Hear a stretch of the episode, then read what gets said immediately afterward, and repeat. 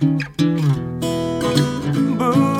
化放送ポッドキャスト QR 月曜日のこの時間はリスナーご意見番いいねっか新潟ラジオ昨日あなたに知っていただきたい新潟県についての情報をお届けしています。あなたにも一緒に考えていただきたい新潟県についてのクイズもあります。お付き合いください。今日は雪国の暮らし。新潟県は全国屈指の豪雪県、世界的にも有数の積雪地帯に立地しております。近年は温暖化が進みまして、昔のように大雪になることも少なくなったんですが、昭和30年代までは雪に埋もれた生活が3、4ヶ月間も続きました。そんな新潟の雪深い風景を描いた作品が川端康成の雪国です。南魚沼郡湯沢町にある湯沢温泉が舞台となっている小説ですね。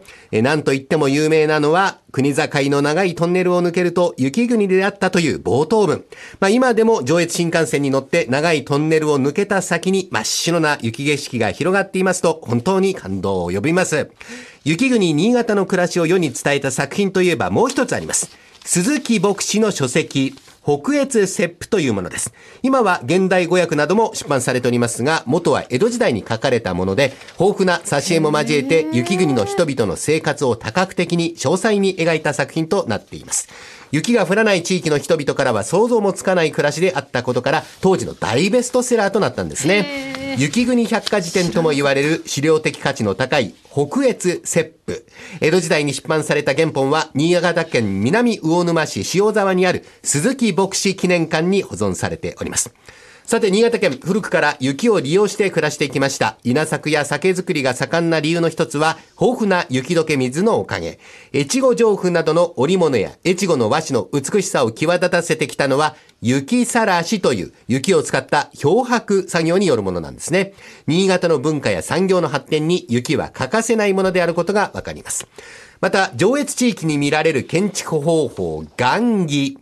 えー積雪期においても通りを往来できるように開発されました、軒下を先にこう長く伸ばす建築方法で、これは冬の暮らしを快適にしようとする雪国ならではの知恵なんです。まあ、他にも雪の中を歩くための用具から家屋や民具など、あらゆる暮らしの道具に独特の工夫をしながら雪と向き合いまして、雪と共に生きてきたのが新潟です。鎌倉やスキー、雪祭りなど冬のイベントが充実しているのも雪をより楽しむための知恵と工夫なんですね。え長期間屋内で過ごさざるを得なかった雪国の暮らし、そして一面の銀世界、学問や芸術の分野においてそこに住む人々の感性を研ぎ澄ませてきました。なるほど。大漢和辞典を表した諸橋哲司さんや大日本地名辞典の吉田東吾さんも新潟県の出身です。画家富岡総一郎さんは白と黒だけを用いて雪の世界を描いて世界中から称賛を浴びました。近年では有名漫画家も数多く輩出しています。雪国の人は忍耐強く情に熱いとも言われているんですが、この風土や精神性も注目すべき点の一つ。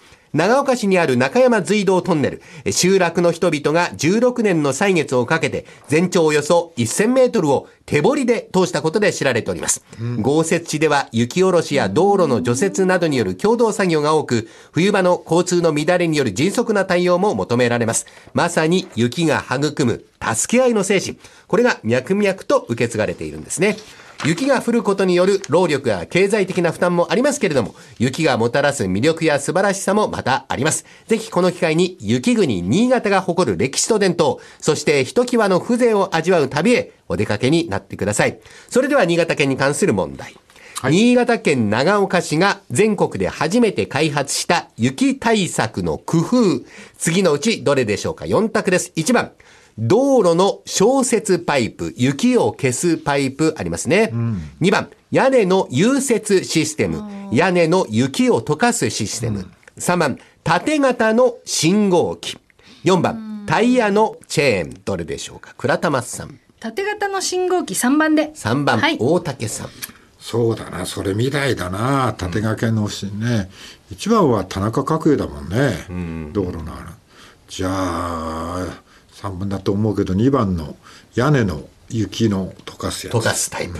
えー、倉玉さんが3番、大竹さんが2番、お二方は本当に4択が苦手、どちらも近いです。さあ、残りは倉玉さん何番でしょうか？じゃあタイヤのチェーン。タイヤのチェーン4番、大竹さん。1番。1番、道路の消雪パイプ。正解は1番、道路の消雪パイプ、雪を消すパイプえです。田中角栄じゃないの？それ。あ、まさにあの、長岡出身ですもんね。新潟ですもんね。地元が。はい。消雪パイプ、雪を消すパイプは地下水をポンプで汲み上げて、路面に散水して雪を溶かすための設備です。昭和36年に新潟県の長岡市が全国で初めて手掛けまして、昭和38年の豪雪でその効果がクローズアップされて全国に普及したことから、新潟県長岡市は消雪パイプ発祥の地と言われております。特許も取得しているということですね。いいんじゃない俺のでな。はいはい。考え方は合ってました。はい。ねはい。えー今週は雪国の暮らしをご紹介しました。来週以降もこの時間は新潟県の情報をお伝えしていきます。楽しみにしていてください。このいいねっか新潟のコーナーは文化放送のホームページにて、ポッドキャスト配信されています。ぜひお気になっていただいて、新潟県について詳しくなってください。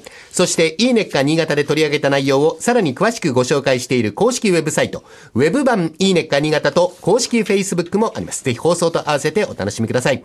この時間はリスナーご意見版いいねっか新潟をお送りしました。